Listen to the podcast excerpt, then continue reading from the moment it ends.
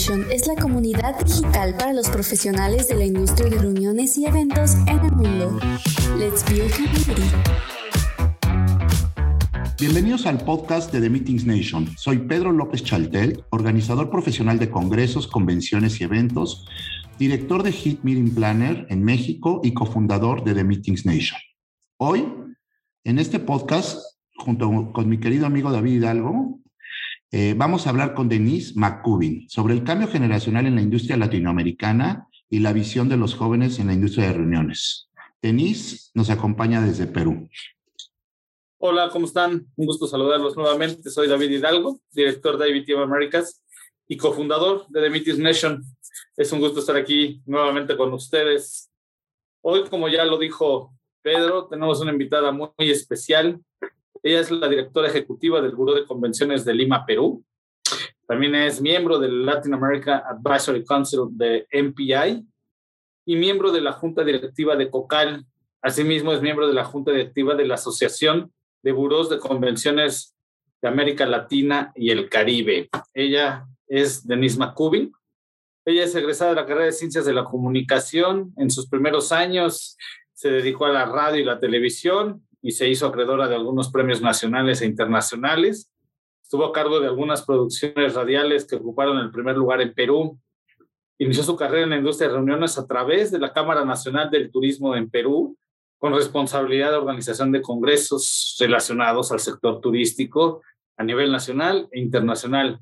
Y desde el 2013 ocupa la gerencia comercial, ocupó la gerencia comercial del Buró de Convenciones de Lima, donde dio inicio a la reactivación de la institución con importantes resultados, entre ellos, y creo que el más destacado, podríamos decirlo así, posicionar a Lima, Lima, Perú, en el primer lugar del ranking de ICA en el año 2015 a nivel de las Américas.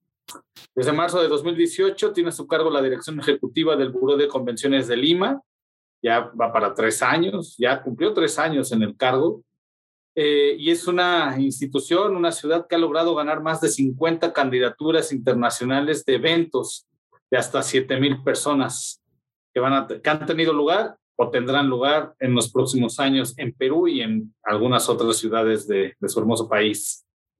A partir de, la, de agosto del 2020, como ven, ha venido evolucionando de forma fantástica. Lidera en conjunto con otros cuatro destinos la Alianza MAIS Sudamérica, iniciativa sin precedentes en la historia de la región sudamericana, que une los principales destinos MAIS, Bogotá, Sao Paulo, Lima, Buenos Aires, Quito y Santiago, que está en proceso de afiliación. Todo esto en pro del posicionamiento de, Sudam de Sudamérica a nivel internacional. Recientemente fue reconocida como uno de los 15 líderes más influyentes de la industria de reuniones de, de América Latina. Pues, ¿Qué más decir, Denise? En, con, tu, con tu edad, con lo joven que eres y, y este currículum impresionante. Bienvenida. Muchas gracias, David, Pedro, ¿cómo están? Gracias por la invitación. Y bueno, tengo que empezar diciendo dos cosas. Eso de invitada especial, es que yo soy la que se siente especial de que me hayan invitado, en realidad. Y en segundo lugar, que si bien pertenezco a esta generación de millennials que tanto está dando que hablar en los últimos años, soy casi, casi de los primeros millennials. Estoy, bueno, ya en, en, en, por sobre los 30 y, y sí, los últimos 10 años de mi vida profesional las he dedicado en cuerpo y alma a la industria que me enamoró desde que la conocí y que no podría dejar tampoco de aquí en adelante. Pero bueno. Qué bueno, pero la quieres dejar. No, no, no, no, no podría además. ¿no? Es, es ya una pasión. Sí, sí, sí, definitivamente. Y desde el primer momento, cuando, cuando me preguntaban, claro, porque yo di un, un, un salto importante en mi carrera, un cambio, un giro no sé si de 180, pero por, por, lo menos de 120 grados desde la producción audiovisual de radio y, y, televisión hacia la industria eh, de reuniones. Y cuando me preguntaban por qué el cambio y cómo me va, yo decía, es que nadie pudo crear mejor trabajo para mí que este, es perfecto. Y, así ha sido desde que empecé hasta este momento y yo creo que va a seguir siendo, con altos y bajos, por supuesto, ¿no? Es apasionante, sin duda, Denise. Cuéntanos, ¿cómo llegaste? O sea, ¿en qué momento fue que pasaste de la producción eh, de contenido o de lo que estabas haciendo en ese momento a integrarte al turismo de reuniones? Bueno, como David contó un poquito de mi historia profesional, Em, de hecho, ser productora, en ese momento específicamente de, radio, porque en la televisión estuve muy poco, pero ser productora radial de diferentes programas que tenían que ver con salud, con política, con deportes incluso, y magazines mucho más variados, te lleva mucho por, em, por la producción, por supuesto. O sea, no dista mucho a una producción audiovisual o una producción de radio específicamente de eh, lo atenta que debes estar en un evento, en la producción de un evento, en la, en la creación del mismo, hay toda una etapa em, bastante parecida, que van mucho de la mano. Es más, yo diría que debería haber más gente del área de comunicaciones que haya estudiado la carrera de comunicaciones en nuestra industria y que eh, no hemos sabido cómo vincularlos o cómo enamorarlos para que se apasionen como nosotros. Así que esa fue la línea que me llevó de, a raíz de, algunos trabajos que llevé a cabo con la Cámara Nacional de Turismo. Em, y así, así llegamos. De hecho, el Buró de Convenciones de Lima estaba en una etapa de reactivación en ese momento, hace 10 años aproximadamente, porque estuvo fuera de actividad mucho tiempo. Ya se había creado hacía como 20 años, mm, mm, más o menos, ¿no? Y, así fue, así fue que me enamoró la industria.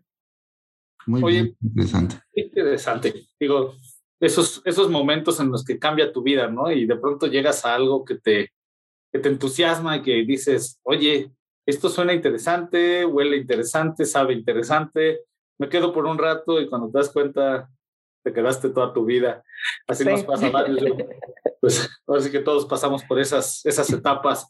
Oye, y, y, cuando tú llegaste, como tú sabes, y vamos a recordarle a quien nos escucha que el tema del día de hoy es pues, el recambio generacional.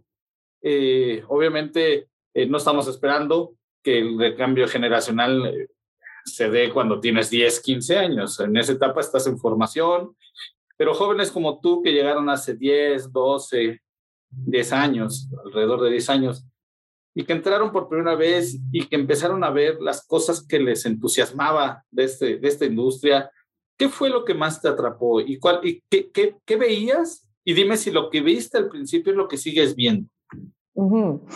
Sí, a ver, yo tenía ya unos cinco años como profesional, empezando porque lo que decías, David, a los 15 años, cuando uno está mucho más cerca de terminar la escuela o el colegio, como, se llame, de acuerdo a, la, ubicación geográfica, es imposible o casi imposible decidir qué quieres hacer el resto de tu vida. Y en ese momento se supone que tienes que, que estar muy seguro de lo que quieres estudiar en la carrera que vas a llevar, porque luego si te cambias tampoco hasta el momento en que yo estudié estaba muy bien visto. y, bueno, de ahí en adelante se supone que tienes que definir tu vida. Pero cuando yo llegué a esta industria ya tenía más o menos unos cinco años de, profesional ejerciendo y lo que vi fue un mundo de oportunidades que no sabía que existía y en el que me pude desempeñar bastante cómoda porque como les decía hace unos minutos, nadie en la carrera de comunicaciones, al menos en mi país, en el Perú, nadie te dice que dentro del espectro de, posibilidades para desempeñarte profesionalmente tienes a la industria de reuniones. Y creo que es un tremendo desperdicio eh, de oportunidades ocupacionales para, para todos los muchachos, para toda esa generación que estudia mi carrera por ejemplo. Entonces vi un mundo de posibilidades que no sabía que existía, en el que podía, no solamente me desenvolvía con bastante tranquilidad, sino que podía aplicar diferentes conocimientos que tenía ya. Eh, si bien mi carrera eh, la hice con especialidad en, audiovisuales, pues es una carrera que incluye marketing, que incluye eh, publicidad, que incluye un poco de periodismo, que incluye relaciones públicas. ¿Y qué es lo que hacemos si no un poco de todo esto? ¿No es cierto? Eso fue lo que encontré, eso fue lo que me llamó tanto la atención y eso fue lo que me apasionó y hasta el día de hoy lo tengo y estoy convencida de que no me equivoqué. No, y coincido plenamente. Me parece que este, digamos, hay un momento de cambio generacional, Denise, que sin duda se está viviendo por lo menos en toda América Latina. Y me parece que precisamente lo que hace falta son ideas nuevas. Me parece que hay una transformación en estos momentos, sobre todo tras la pandemia. Y ahí es donde me gustaría que nos platicaras un poco. ¿Ustedes cómo se han adaptado este proyecto y cómo crees que a este momento de, del turismo de reuniones en términos de la pandemia y cómo crees que las ideas innovadoras, la tecnología, todo lo que normalmente aportan los jóvenes haya, esté influyendo en, parte de lo que ustedes están haciendo. A ver, lo que creo es que al menos nuestra realidad, voy a hablar específicamente de mi país y quizá eh, podría incluir a, a, gran parte de Latinoamérica, es que recién estamos viendo la luz al final del túnel. ¿No? Recién estamos eh, empezando a, salir del, del, hoyo en el que nos hemos encontrado la mayoría de nosotros durante más de un año. En nuestro caso en particular, les cuento, en Perú tenemos la aprobación de la reactivación para la industria desde junio, desde el poco más de, hace un mes, desde el 21 de junio, hemos tenido la aprobación para la reactivación y antes de eso no pudimos hacer absolutamente nada. Es que ni siquiera una reunión de 10 personas estaba aprobada a nivel profesional. Ojo, no estoy hablando a nivel social porque esa todavía no está aprobada, pero, pero no a nivel profesional. Entonces, ¿qué es lo que creo? Que estamos empezando a salir ya del hoyo y que resulta ser importantísima. A ver, durante esta etapa eh, de, crisis, durante la, la, para que tuvimos al 100%, fue básica la innovación. Y esa innovación, nos guste o no, va siempre de la mano de las nuevas generaciones. Y nuevas generaciones ni siquiera hablando de la mía, hablando de la que viene después, de las personas eh, mucho más jóvenes que están estaban acostumbradas ya a tener una vida casi digital al 100%, que muchos de ellos eh, trabajaban, por ejemplo, en home office o muchos de ellos tenían algún emprendimiento que tenía que ver con, la tecnología y ellos son, gracias a ellos, los que nos han guiado por esta etapa de adaptación que nos tocó vivir durante un año. De aquí en adelante, que creo que es lo que toca eh, desde, desde mi punto de vista, adaptarnos eh, y encontrar una amalgama perfecta, porque nosotros de la industria queremos volver, estamos volviendo al face to face, pero tampoco vamos a poder eh, desligarnos por completo de esta tecnología que ya nos abrazó y que va a ser parte de, nuestra nueva realidad. Entonces tenemos que encontrar un punto de equilibrio y creo, estoy convencida de que, de que esas nuevas generaciones han sido eh, indispensables en este, no solamente en lo que pasó, sino van a hacerlo de aquí en adelante. En este cambio regeneracional, en este cambio regeneracional, evidentemente hemos tenido todos los que hemos ido enfrentando generaciones adelante nosotros, tenemos que, que romper ciertas barreras. A todos nos toca ir rompiendo ciertas barreras, ciertas fronteras, ciertos hábitos, etcétera, etcétera. Eh, si a eso le agregamos el hecho de ser mujer, eh, ¿tú, ¿tú consideras que eso ha sido eh, adicionalmente una barrera y, quizá no propiamente en tu carrera, porque por lo que yo veo alrededor y en tu contexto, tú has sido una mujer que ha tenido esas oportunidades que todo mundo eh, o todas las mujeres les gustaría tener. Pero tú sí encuentras que se ha tenido que romper esas barreras del hecho de ser joven y ser mujer, independientemente de la situación personal que te haya tocado. ¿Cómo, cómo ves esa, eso en perspectiva latinoamericana? Sí, a ver, ¿qué, es lo que, y lo puedo contar desde mi historia en, primera persona? Si bien he tenido muchas y grandes oportunidades que creo que he sabido aprovechar a lo largo de, mi carrera hasta este momento, tampoco fue fácil. Hace 10 años y lo que pasa es que nos ha sido muy complicado desligarnos del turismo específicamente. Como industria, cuando iniciábamos hace 10 años esta reactivación del Buró de Convenciones y de, y de toda la industria y de articular, porque finalmente nosotros no llegamos a inventar nada, simplemente llegamos a articular a todos los actores que cada uno hacía su esfuerzo, pero en forma independiente, o sea, esfuerzos aislados, yo tenía 26 años y ya con eso es muy fácil, saquen la cuenta, sí, tengo, tengo 36, por eso digo que ya no soy tan joven, pero, pero pertenezco a la generación de millennial. En ese momento yo tenía 26 años y, y, el sector de turismo, que es a raíz de la cual se fomentó que, que la industria de reuniones se moviera nuevamente, estaba eh, eh, lleno como era lógico, de personas con mucha experiencia y de generaciones, eh, quizá no una, sino dos o tres eh, anteriores a la mía. Entonces, sí me fue difícil al inicio y no, tan, no fue tan corto ese periodo, sinceramente. Creo que en este momento ya las cosas cambiaron, pero en, hace 10 años no era fácil que una persona de menos de 30 años llegara a tener un, un espacio, no solamente hablando del puesto, sino del espacio, del desenvolvimiento laboral dentro de, un, eh, de, de, un mundo que había sido de gente mayor, que ya tenía experiencia, que se había ganado también un nombre con mucho trabajo, por supuesto, lo cual es, e, e, es importantísimo y hay que honrarlo, pero era más difícil que nos den el espacio a estas nuevas generaciones. Eso por un lado por ser joven y como por añadidura por ser mujer, porque sí lo hemos visto así sinceramente, desde mi, desde mi perspectiva, o sea, desde mi experiencia particular, eh, sí, hubo unos cuantos años en los que había que luchar contra esos paradigmas de llegar a una reunión que, que, mientras te comunicaras por correo electrónico o por teléfono estaba todo bien. Mientras vieran tu tarjeta, perfecto, pero luego llegabas a una reunión y esperaban que venga alguien contigo, ¿no? Y sí me ha pasado que me han dicho, bueno, ¿y, dónde, está la, dónde está la gerente? ¿O dónde está la directora?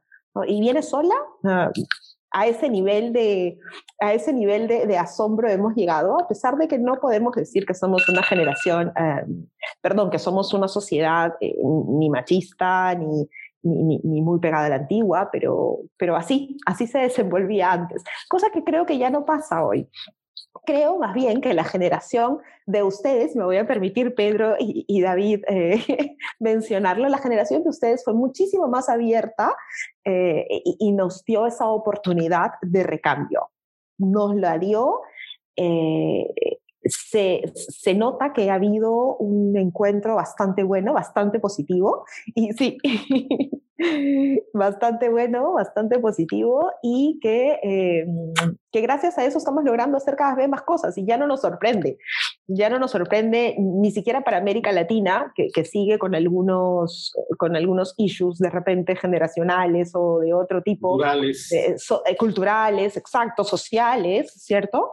Pero, pero le es más fácil a las nuevas generaciones. Ya no nos sorprende que llegue al alguien de veintipocos años y que nos diga eh, las cosas que quiere hacer o que de pronto tenga mejores ideas que nosotros, que tampoco es imposible, o incluso nosotros eh, deberíamos o estamos intentando dar esa apertura para encontrar un, punto medio, ¿no? Sí, perdón, David. perdón, nada más, Pedro, para, en esa línea de pensamiento, nada más déjame concluir. Eh, ¿y, qué, ¿Y qué entonces sigue para tu generación? Es decir, Evidentemente se han ido rompiendo barreras, se han ido abriendo espacios para mujeres, para hombres, para eh, personas de diferentes edades, pero en esa línea de pensamiento, a tu generación, que es una generación atrás de la que estamos Pedro y yo, ¿Qué barreras les toca entonces a ustedes abrir? ¿Qué barreras o qué fronteras son las que ustedes tienen que romper para que la generación que viene atrás de ti, Denise, y que ahorita está apenas entrando a la industria y que está eh, poniendo un pie y que quiere, como tú cuando llegaste y como todos cuando llegamos, comerse el mundo, eh, ¿qué, qué, qué, qué barreras son las que, que necesitarías tú romper para que esa siguiente generación, o no tú, tu generación, para que esta siguiente generación eh, encuentre un mejor escenario y un, espacio más abierto o, más productivo, no lo sé. Yo no pensaría que ya hay barreras que romper, yo creo que ya se están rompiendo naturalmente y que esto va a ir dándose, así como ha sido paulatino y casi, no, primero fue paulatino, pero luego casi nos obligaron o nos obligaron a, romper esta barrera tecnológica que, en la que todos estamos inmersos ahora. Yo creo que lo mismo está pasando a nivel generacional y ya no va a ser tan difícil para las siguientes generaciones. Ahora bien, ojo, hay que encontrar el punto de equilibrio que es lo más difícil, porque si bien puedes tener muchísimo ímpetu y como acabas de decir David, quieres comerte el mundo y, me encanta esa fuerza y, esa pasión con la que llegan las nuevas generaciones, también tienen que, o sea, tenemos todos que llegar al punto de equilibrio de eh, respetar la experiencia que las, que las anteriores generaciones tienen y de todo lo que eso importa, de todo lo que eso pesa, porque no por gusto se ha dado todo un aprendizaje de vida profesional, ¿cierto? Y ya no solamente profesional, un aprendizaje de vida personal que estoy convencida de que va ligado al desarrollo eh, profesional. Es, es imposible separar uno de otro. Entonces, la experiencia que te dan los años eh, y ese aprendizaje no debe eh, desecharse y tampoco debería pasarse por alto. Sí, coincido. Incluso, o sea, todos estos temas de, de, de, inclusión de las mujeres, de equidad de género, me parece que estamos en una época de revolución, sobre todo en América Latina, de mayor eh, inclusión, de mayor desempeño, lo cual me parece que le viene muy bien a todos. Yo siempre lo comparo como el tema de los derechos humanos, Denis, como una vez que un país abre un poco el tema de derechos humanos, una bolita de nieve que es imparable. Es decir, una vez que abres la puerta para que las mujeres tengan mejores oportunidades, los jóvenes, ahora digamos con las distintas oportunidades que hay alrededor del mundo de autoaprendizaje, pues cada vez habrá más jóvenes destacados desde sus casas, aprendiendo solos e influyendo en, todos los sectores, y también más mujeres desde todas las trincheras eh, compitiendo y destacando como tú lo estás haciendo. Me parece que es algo imparable, que le viene, como ya decía, muy bien a todos, y qué bueno que a mí la verdad es que cuando volteo y veo a amigas cercanas, destacadas a mi familia, me da mucho orgullo, a mí me encanta trabajar con mujeres, me parece que que son súper, súper destacadas, incluso mucho más que los hombres en muchos sectores. Entonces, me encanta y me parece que es, y me encanta vivir esta época de transformación, ¿no? Donde están mucho más empoderadas y me parece que también nuestra generación, como yo le decías, pero también nosotros como hombres tenemos una labor de sensibilización con eh, nuestro entorno y con, las, y, con, y con nuestros hijos, con nuestros familiares más jóvenes, para que así siga sucediendo. Me voy a cambiar un poquito de tema y te quiero preguntar eh, sobre eh, ustedes qué han hecho, cuáles son los desafíos más importantes que has, que has encontrado tras, las pandemia, tras la pandemia, qué están haciendo para, estar, digamos, para seguir atrayendo eventos internacionales, pero sobre todo para estabilizar los que ya tenían y no haberlos perdido. ¿Cuáles, ¿Cuáles son los grandes desafíos y cuáles son las estrategias que implementaste, Denise, para, para, hacer, para lograrlo? Bueno, haberlos perdido, haber perdido cierto porcentaje, si se le puede llamar perdido, ha sido inevitable, ¿no? Porque muchos de ellos, como, como le pasó a toda la región, se cancelaron, o a todo el mundo en general, supongo.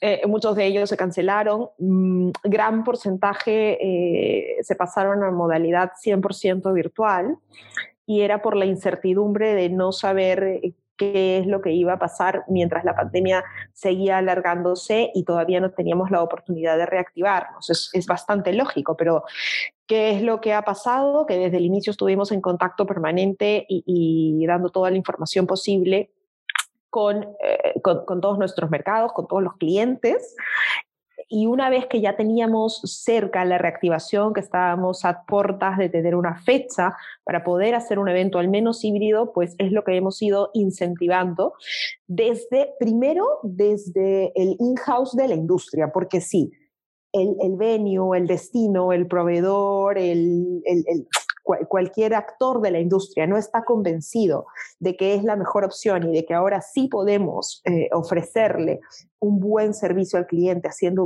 un evento, si no 100% presencial, al menos híbrido, pues no vamos a llegar a ningún punto. Entonces, primero nos convencimos nosotros eh, cerramos el, círculo de todos los actores de la industria a nivel eh, local y nacional para que estuvieran tranquilos, seguros, con, con, todo lo, ya no solamente protocolos, sino con todo lo que podríamos ofrecer de aquí en adelante.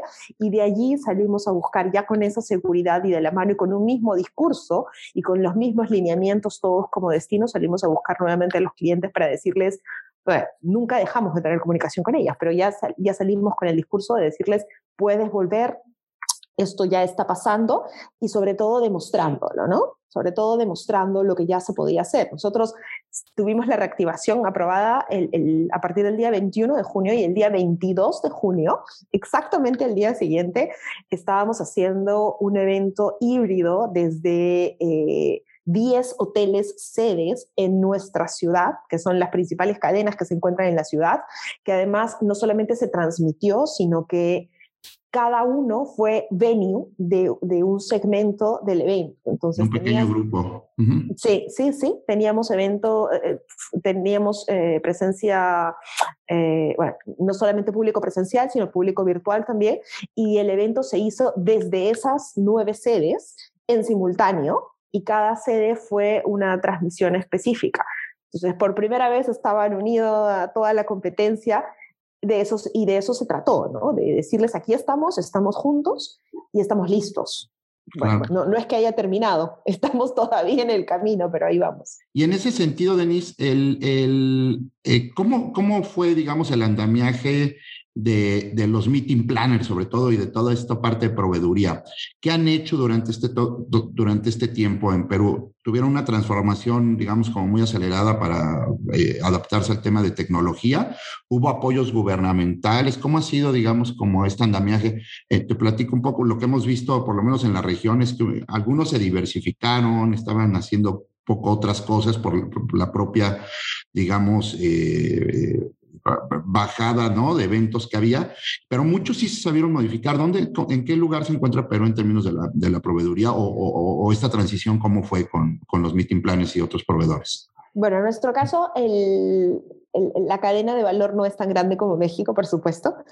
Somos bastante eh, más pequeños, muy buenos, es una calidad de servicio estupenda, la verdad, un estándar maravilloso, pero no somos tan grandes. Entonces, sí hubo lamentablemente un porcentaje que, que, no, que tuvo que, que, suspender actividades por completo, que de hecho hasta la fecha están suspendidas, cerraron algunas empresas, que fue una sorpresa, una ingrata sorpresa para muchos, pero eh, las que se eh, adecuaron al cambio, pues se, adaptaron durante la marcha y hoy se, ya se ven buenos resultados. ¿no? no hay que esperar mucho tiempo para darse cuenta de que esto sí funcionó.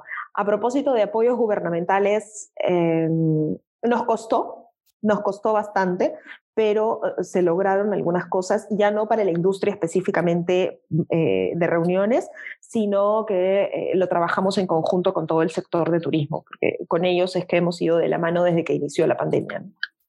Oye, Denise, y, bueno, como sabemos, pues Perú, los jóvenes, todos estamos, somos un sistema que se interconecta. Eh, como Alianza Sudamericana, MAIS, eh, ¿qué hicieron? ¿Cómo, cómo, ¿Cómo se ayudaron? ¿Cómo colaboraron para, para justamente construir estos mensajes positivos, estos, estos mensajes que ayudaran también a, a nuestros clientes, ayudaran a los, a los organizadores de eventos? a, tomar mejores decisiones. ¿Qué, ¿Qué, están pensando hacer incluso ahora que se empiezan a abrir mejores condiciones y que estamos en ese trance intermedio todavía de regresar? En fin, ¿cómo está la alianza? ¿Qué piensan hacia futuro y qué hicieron durante? Bueno, primero tengo que comentarles que eh, a mí me llamaron, que fue una maravillosa iniciativa de un, par de, los de un par de destinos que conforman la alianza, de no tener solamente un convenio, porque la mayoría habíamos pensado, y creo que ya todos los destinos habíamos pasado por esta etapa de los convenios y de firmar un papel, que finalmente en la práctica se hacía muy poco, salvo uno u otro convenio que habíamos podido aplicar y que sí habían dado resultados a lo largo de, los años anteriores. El resto se había quedado en el papel y en la foto, ¿no es cierto? Y en la nota de prensa de repente. Disculpen la sinceridad, pero es que, sabemos, que sabemos, que Entre gitanos no se leen la mano. Exacto, exacto. Entonces, em, más allá de firmar un papel y, y, de tener una nueva foto, que era lo último que necesitábamos en plena pandemia, nos convocaron y fue una gran iniciativa para primero sentarnos todos y compartir la experiencia que teníamos, la, que teníamos cada uno de los destinos y compartir también la situación en la que nos encontrábamos. Esa fue eh, la, la, primera acción que llevamos a cabo. Sentarnos, poner las cartas sobre la mesa y ser totalmente abiertos con la información que teníamos hasta ese momento. Algunos destinos habían avanzado un poquito, algunos tenían ya ese permiso de reactivación, algunos avanzaban y, y luego los cerraban y luego los volvían a abrir, entonces eran totalmente inestables y algunos, como en nuestro caso, ya teníamos todo cerrado y no habíamos logrado lamentablemente ningún avance. Entonces, ese intercambio de información y de situación nos ayudó y con, como les decía, con toda la información sobre la mesa y en forma, la verdad, bastante eh, eh, desinteresada y bastante eh, abierta, plausible, esa, esa apertura que tuvimos todos, es que, es que logramos encontrar puntos de equilibrio que nos ayudaron también o nos ayudamos entre nosotros a poder incentivar a nuestros actores de la industria a nivel nacional y también al gobierno, ¿no? Y, ir dándonos inputs entre nuestros destinos. Esa fue una primera etapa. Ya en una segunda etapa que hemos iniciado hace unos meses, em, cuando ya hemos tenido todos o casi todos la, reapertura eh, iniciada, pues ya empezamos, ok, teníamos la, alianza cimentada, ya nos habíamos presentado, ya teníamos acciones que habíamos eh, eh, llegado a, trabajar, ya teníamos eh, varios logros, hicimos incluso una, una encuesta a nivel Latinoamérica que sirvió muchísimo, que nos, nos dio una hoja de ruta para seguir con esta segunda etapa de la alianza que la hicimos a nivel asociativo y a nivel corporativo, sin descuidar ninguno de los dos mercados, porque desde mi punto de vista los dos son importantísimos, cada uno con su ritmo, con sus características, con su tiempo de, de, de, ROI, pero, pero son importantísimos y no deberíamos descuidar ninguno. Entonces, esta, esta, estas encuestas que, que, trabajamos, que nos tomó tres meses de trabajo eh, bastante parejo por parte de toda la alianza, nos dio esta nueva hoja de ruta. ¿Qué estamos haciendo ahora? Ya entramos en una segunda etapa, em, ya no se trata de, de, cimentar a nivel institucional la alianza, sino de darnos a conocer como región, es decir, de iniciar ya la promoción. Y les puedo decir que a nosotros ya nos han llegado algunas oportunidades de negocios que incluso se han concretado gracias a esta alianza y a este intercambio sincero totalmente abierto entre nosotros y pensando en el bienestar común, cosa que antes de la pandemia no habíamos tenido y era bastante difícil de lograr. ¿Y hacia dónde, y hacia dónde entonces apunta? Hacia, hacia el futuro, hacia dónde observas que irá caminando. ¿Cuál es la etapa 3 que visualizan? ¿O 4, 5? Estamos en la segunda, estamos empezando la segunda. Danos un ratito, por favor, David, porque si algo.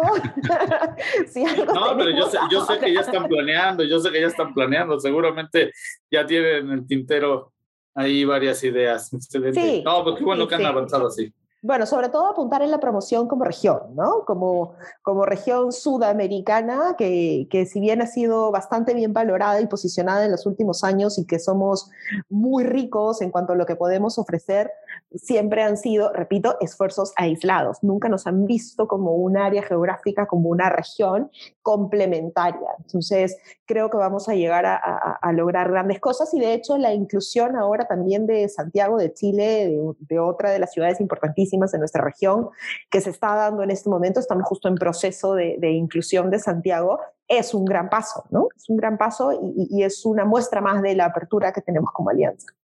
Muy bien. Denise, para ir cerrando, te quisiera preguntar, eh, tú que estás, digamos, en el mero ajo de las negociaciones, de construir, digamos, como el, eh, inspirar ¿no? a los congresistas para que se vayan a Perú, ¿dónde, ¿dónde crees que está la receta secreta en los congresos que has ganado o que estás compitiendo para convencerlos de que se vayan a Perú?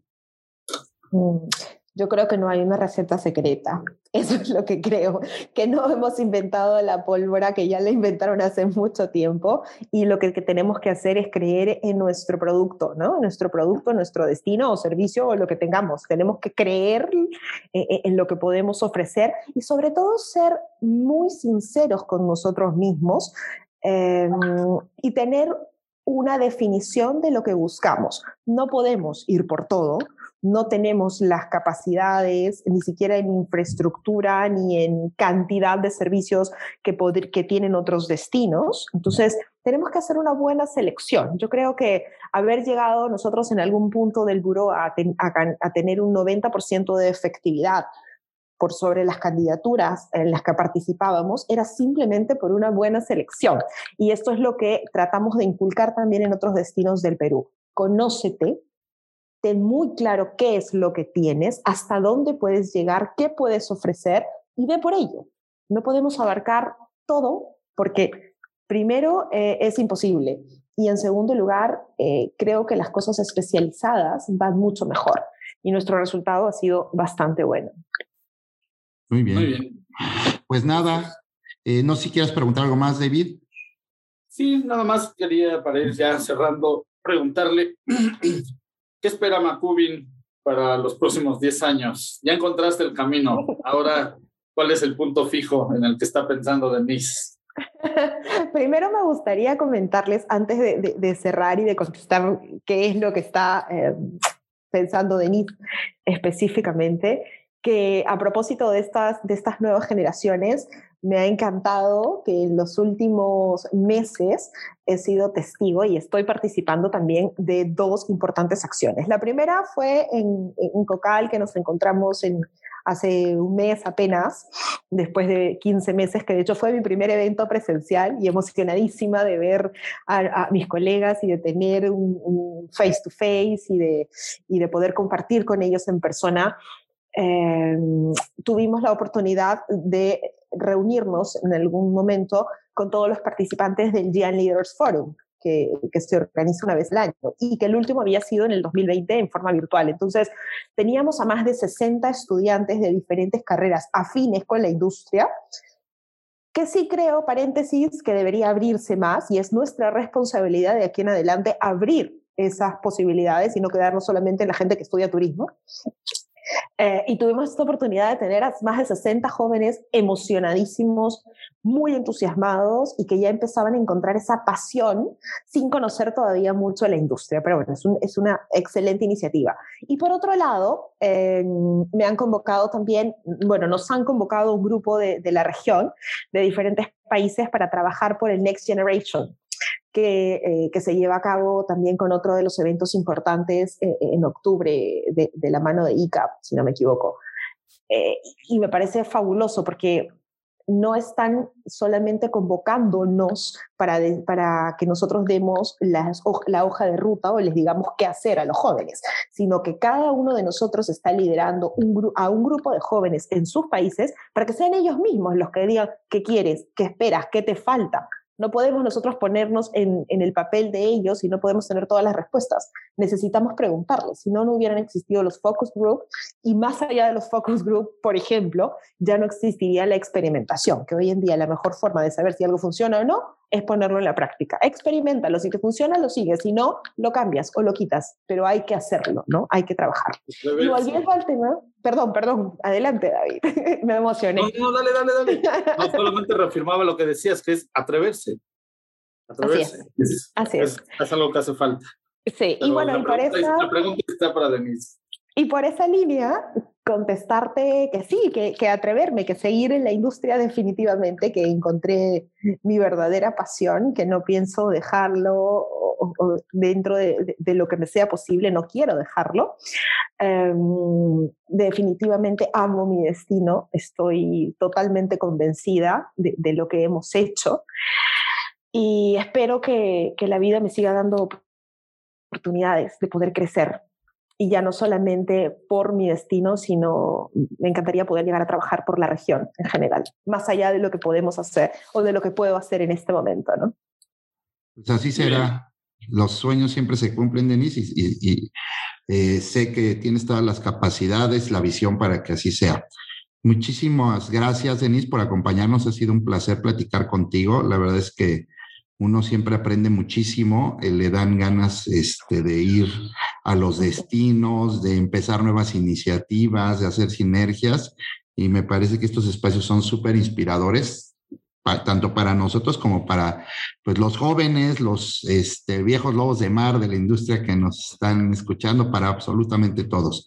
Invitarte, Denise, a que, eh, o, más bien comprometerte a que cualquier persona que quiera saber más del destino, pero también de las iniciativas que nos platicaste, te pueda contactar a través de The Meetings Nation. Y este, como decimos en The Meetings Nation, let's build community. Así es. Y Denise, pues agradecerte también de mi parte nos vemos pronto. Eh, muy prontito.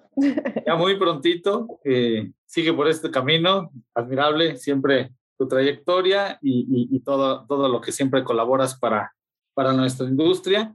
Eh, no sé lo que quieras aportar y si no, nos vemos a la que sigue. Este, no, muchísimas gracias. Gracias, Pedro, David, a todo el equipo de The Meetings Nation y felicitaciones una vez más. Gracias por darnos esta oportunidad y no hablo de, de haberme invitado al podcast, bueno, por supuesto que sí, ya lo agradecí al inicio, sino por darnos a toda la industria la oportunidad de tener este espacio. Felicitaciones. Muchas gracias. Felicitaciones por atreverse. ¿eh? Claro, ¿no? Y nos hemos dado cuenta, hay un espacio padrísimo para que todos aprendamos más del turismo de reuniones y, me parece que, que, estamos sumando. Muchísimas gracias de nuevo y nos vemos a la próxima. Únete a la comunidad en themillionsnation.com.